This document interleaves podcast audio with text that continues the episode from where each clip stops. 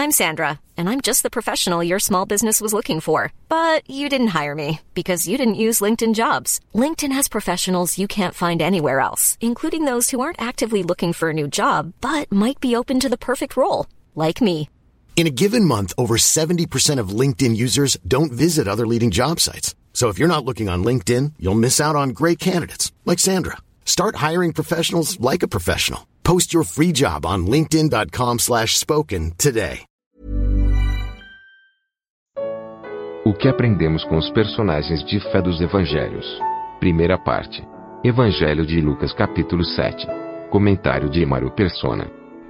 o que eu preciso esperar do Senhor para ter a minha os meus desejos satisfeitos, né? As minhas necessidades atendidas, a, a minha o meu caminho esclarecido, iluminado, por onde eu devo andar. Ah, o que eu preciso do Senhor para ter qualquer coisa é uma palavra. É interessante aqui que o, o centurião, ele só pede uma palavra. Quanto vale uma palavra do Senhor? Nós temos a palavra de Deus nas nossas mãos, e a palavra de Deus mostra que os mundos foram criados pela palavra.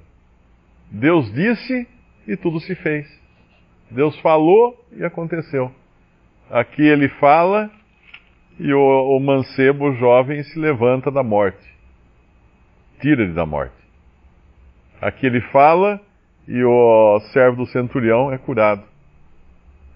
E no entanto, se do lado do Senhor uma coisa bem pequenininha é tudo que nós necessitamos, ou seja, a sua palavra, ou uma palavra, do nosso lado, para que nós, nós agarremos essa uma palavra, nós precisamos isso que o Senhor fala aqui na, no versículo 9.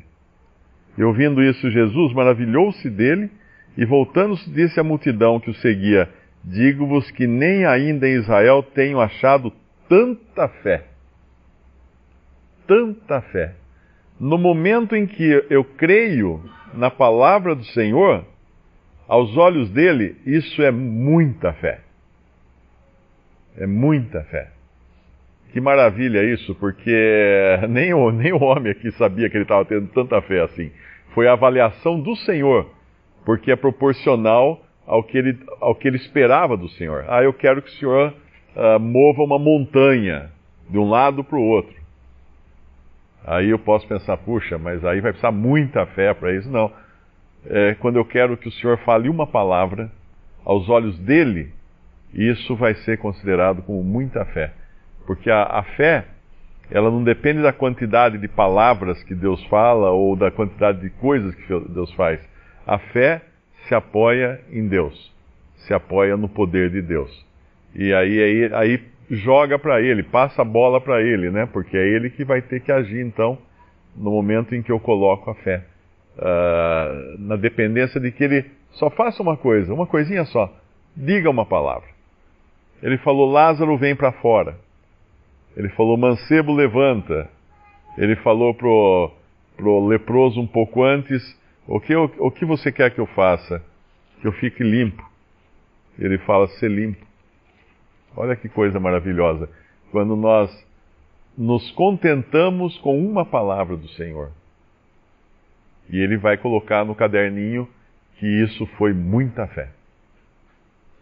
Ele dá um exemplo de como deveria ser também a, a nossa sujeição ao Senhor, né? Quando ele fala no versículo 8: uh, ah, Digo a este, vai, ele vai, e ao outro, vem, ele vem, e ao meu servo, faz isto, e ele o faz. Uh, essa devia ser também a nossa, a nossa resposta ao Senhor, quando ele nos fala pela Sua palavra: vai, vem, faz isto, e a gente simplesmente atender. Ele, ele entendeu exatamente o que era. E, e para ele só, só uma palavra seria suficiente agora. Ele sabia.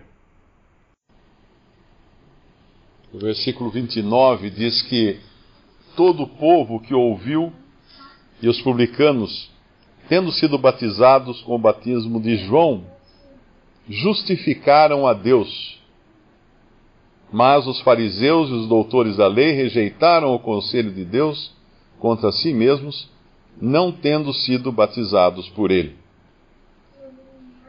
Toda, todo o batismo de João era voltado para o arrependimento. Aquela nação estava culpada da sua idolatria, do seu pecado, do seu abandono, e embora ela ali, ali parecesse exteriormente já sem idolatria, mas a gente pode ver como é que eles estavam uh, numa, numa escala tão baixa ao ponto de não terem uh, aceitado o seu próprio Messias. Pelo contrário, o pregaram na cruz. Então aqui nós encontramos em João um batismo de arrependimento, um batismo de reconhecimento de pecado, um batismo de, de, de sujeição a Deus, justificando assim, uh, justificando a Deus. No versículo 29, tendo sido batizados com o batismo de João, justificaram a Deus, ou seja, tiveram a Deus por justo e a si mesmos por injustos. Todas as vezes que eu me considero justo, eu considero que Deus é injusto, porque a minha justiça, ela está aquém da justiça dele. Então a, a, verdadeira, a verdadeira sujeição a Deus é considerar-se injusto, pecador, uh, falho, e assim dessa maneira justificar a Deus. A sabedoria é justificada pelos seus filhos. Ou seja, se aquilo que, que, que eu considero justiça for o que eu tenho de mim mesmo, então Deus é injusto. Se aquilo que eu considero sabedoria foi aquilo que eu, que eu tenho de mim mesmo, então Deus não tem sabedoria. Então é sempre ao contrário do que é o homem, do que o homem tenta passar uh, da sua própria capacidade, do seu próprio conhecimento, sua própria justiça. E, e aqui nós vemos o contraste, porque João, ele era um homem que o Senhor Jesus fala no versículo 20, 24 uh, 25. Mas que saísse a ver um homem trajado de vestidos delicados, eis que os que andam com preciosos vestidos e em delícias estão nos passos reais. João era um que chocava a todos, porque ele vivia no deserto, ele se vestia de pele de, de camelo e comia gafanhotos e mel. Ele era um nazireu, ele era um separado para Deus. Ele não tinha nada a ver com aquilo que acontecia nos palácios e mesmo na, entre os sacerdotes e os fariseus.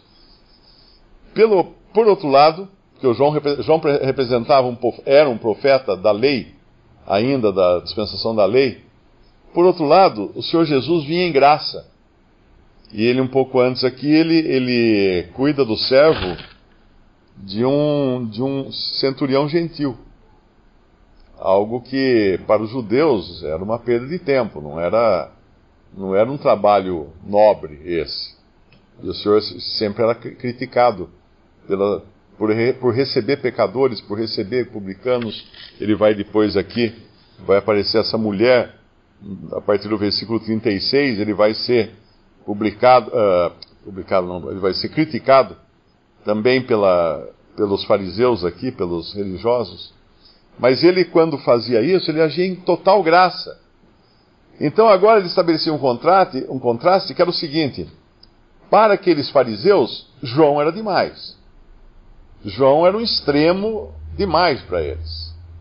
De legalismo, de ascetismo, de, de separação do mal e tudo mais.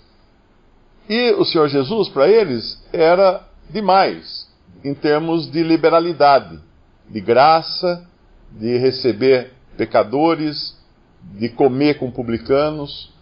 E aí o Senhor então fala, chama eles de semelhantes a meninos, no versículo 31, e disse o Senhor: A quem, pois, compararei os homens dessa geração? E a quem são semelhantes? São semelhantes aos meninos que, que assentados na, nas praças, clamam uns aos outros e dizem: Tocamos-vos flauta e não dançastes. Cantamos lamentações e não chorastes. Veio, veio João Batista, que não comia pão nem bebia vinho, e dizeis: Tem demônio. Veio o filho do homem, que come e bebe, e dizeis: Eis aí um homem comilão e beberrão, e, e bebedor de vinho, amigo dos publicanos e dos pecadores. Mas essa sabedoria é justificada por todos os seus filhos. Da mesma maneira que, que os que eram batizados por João justificaram a Deus. Então, quando, quando alguém não tem a sua consciência uh, despertada para o seu pecado, para a sua pequenez e insensatez e imundície diante de Deus, ele nunca vai estar satisfeito com qualquer coisa que Deus enviar para ele. Se Deus enviar para ele um João, ah, mas esse é demais, é radical demais. Ele, uh, não, é muita coisa. Se enviar para ele o Senhor Jesus, ah, não, mas esse come e bebe com publicanos, com pecadores, esse é muito, muito libertino. Porque a consciência não está exercitada e não há convicção de pecado, no sentido de dizer assim: eu sou pecador, eu sou um nada, eu sou um lixo. Eu tenho que aceitar aquilo que Deus determina agora para a minha salvação e para o meu perdão dos pecados.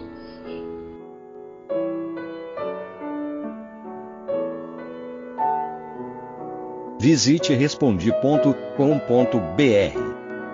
Visite também 3minutos.net.